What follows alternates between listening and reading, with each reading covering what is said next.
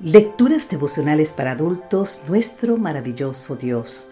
Cortesía del Departamento de Comunicaciones de la Iglesia Dentista del Séptimo Día Gascue en Santo Domingo, capital de la República Dominicana. En la voz de Sarat Arias. Hoy, 21 de junio, tú eres el dueño de todo.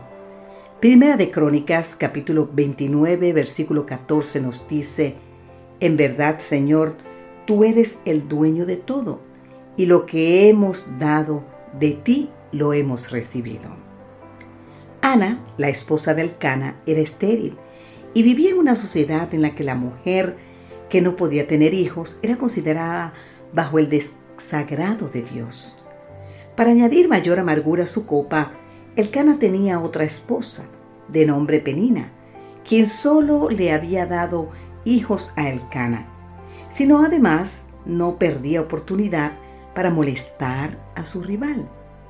Por todas estas amarguras, Ana lloraba y no comía. Sin embargo, un día las cosas cambiaron. El Cana y su familia habían viajado al tabernáculo para adorar.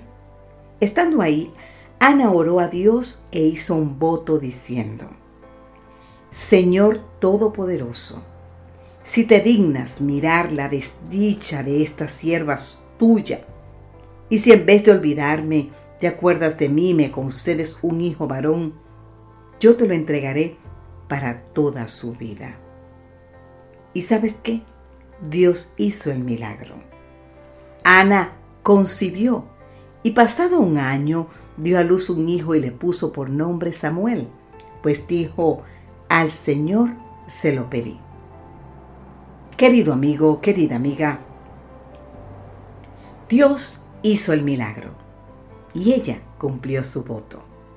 Cuando llegó el tiempo de presentar al niño, Ana y su esposo llevaron al niño Samuel a Silo, lo trajeron ante Lí y Ana le dijo al sacerdote, este es el niño que yo le pedí al Señor y él me lo concedió. Ahora yo por mi parte se lo entrego al Señor. Mientras el niño viva, estará dedicado a él. ¿No es esto maravilloso? Cuando Ana finalmente tiene al hijo de sus sueños, se lo entrega a Dios, al igual que el Padre Celestial dio a su Hijo amado. Ella entregó su mayor tesoro. ¿No hay aquí una preciosa lección para nosotros, querido amigo, querida amiga? Colocar en las manos de Dios nuestro mayor tesoro, de modo que Él lo use para su gloria. Ahora bien, una pregunta.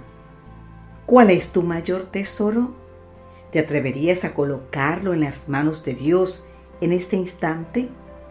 Puedes entregarlo sin temor, porque si lees el final de esta historia, te enterarás de que el Señor la bendijo y ella concibió y dio a luz tres hijos y dos hijas.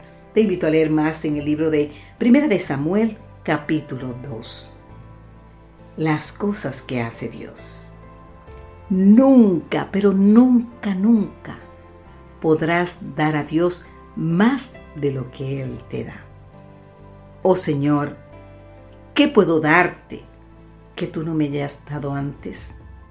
En este momento y con el mayor gozo, Pongo en tus manos mis más preciosos tesoros. ¿Sabes qué, Señor? Úsalo para la gloria de tu nombre. Amén.